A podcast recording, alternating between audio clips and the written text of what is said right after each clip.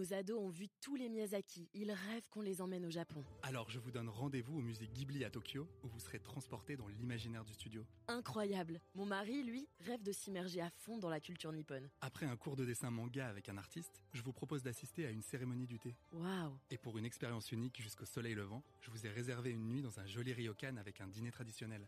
Je nous y vois déjà. Avec Marco Vasco, ne rêvez plus, vivez votre voyage l'esprit libre. Au rendez-vous sur marcovasco.fr pour imaginer votre prochain voyage sur mesure. Les podcasts du Figaro.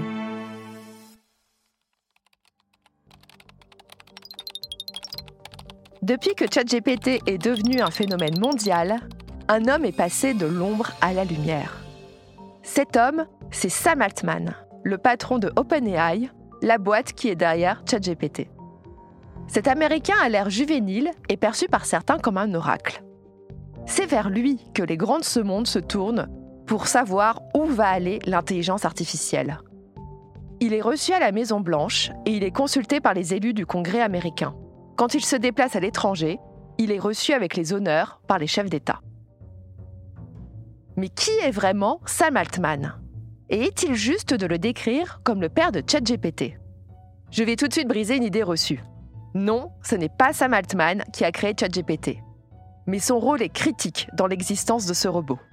Allez, venez, je vous explique tout en 5 minutes. Certaines des plus grandes success stories de la Silicon Valley sont nées de la rencontre entre un génie de l'informatique et un génie des affaires. L'exemple le plus connu, c'est Apple. C'est l'informaticien Steve Wozniak qui a conçu les premiers ordinateurs de l'entreprise, le Apple I et le Apple II. Mais Apple n'aurait pas connu un tel succès sans le sens des affaires, du marketing, du design et de la communication de Steve Jobs. L'autre exemple, c'est Facebook.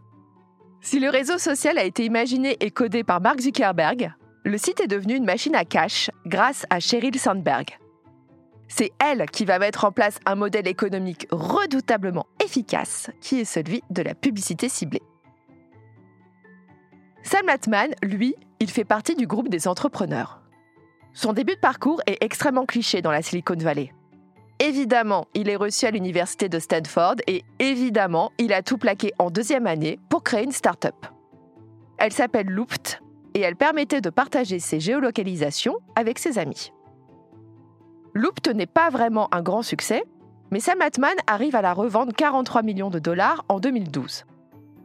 Avec les 5 millions de dollars qu'il touche personnellement, il décide de monter le fonds d'investissement Hydrazine Capital, qui soutient de jeunes startups. Et comme Sam Altman a du flair, ce fonds va faire sa fortune. Il devient multimillionnaire à moins de 30 ans et il se fait des amis très puissants dans la Silicon Valley. Sam Altman prend en 2014 la tête du plus prestigieux accélérateur de start-up de la Silicon Valley, Y Combinator. Il va en changer l'orientation. Plutôt que de ne parier que sur les réseaux sociaux, Y Combinator va s'ouvrir aux startups de la science, de la médecine, du nucléaire et de l'intelligence artificielle. Car Sam Altman en est persuadé. La prochaine révolution viendra non pas des services, mais de la deep tech, c'est-à-dire de la science dure. Et c'est ainsi qu'en 2015, Sam Altman fonde aux côtés d'Elon Musk et de l'investisseur Peter Thiel un laboratoire de recherche en intelligence artificielle à but non lucratif. C'est le fameux OpenAI dont il va devenir le patron à temps plein en 2019.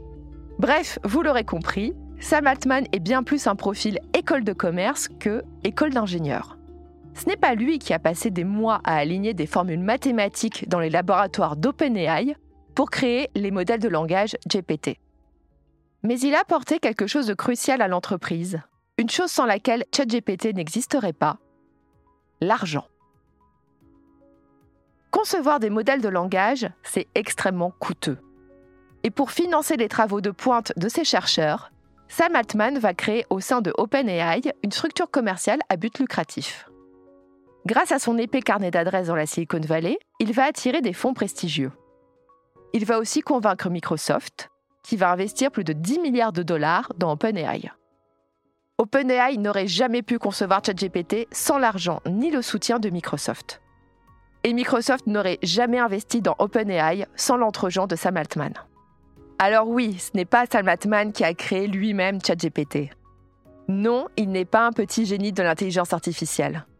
Mais Sam Altman a joué un rôle crucial dans la naissance du plus célèbre des robots conversationnels.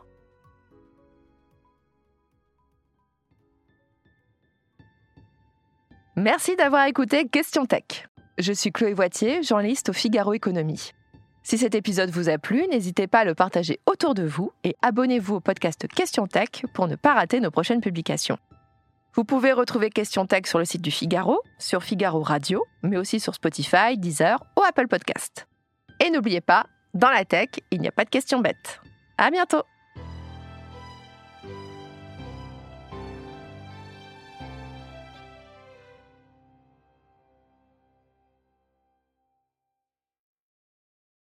Nos ados ont vu tous les Miyazaki. Ils rêvent qu'on les emmène au Japon. Alors je vous donne rendez-vous au musée Ghibli à Tokyo, où vous serez transporté dans l'imaginaire du studio. Incroyable. Mon mari, lui, rêve de s'immerger à fond dans la culture nippone. Après un cours de dessin manga avec un artiste, je vous propose d'assister à une cérémonie du thé. Waouh Et pour une expérience unique jusqu'au soleil levant, je vous ai réservé une nuit dans un joli ryokan avec un dîner traditionnel. Je nous y vois déjà. Avec Marco Vasco, ne rêvez plus, vivez votre voyage l'esprit libre. Au rendez-vous sur marcovasco.fr pour imaginer votre prochain voyage sur mesure.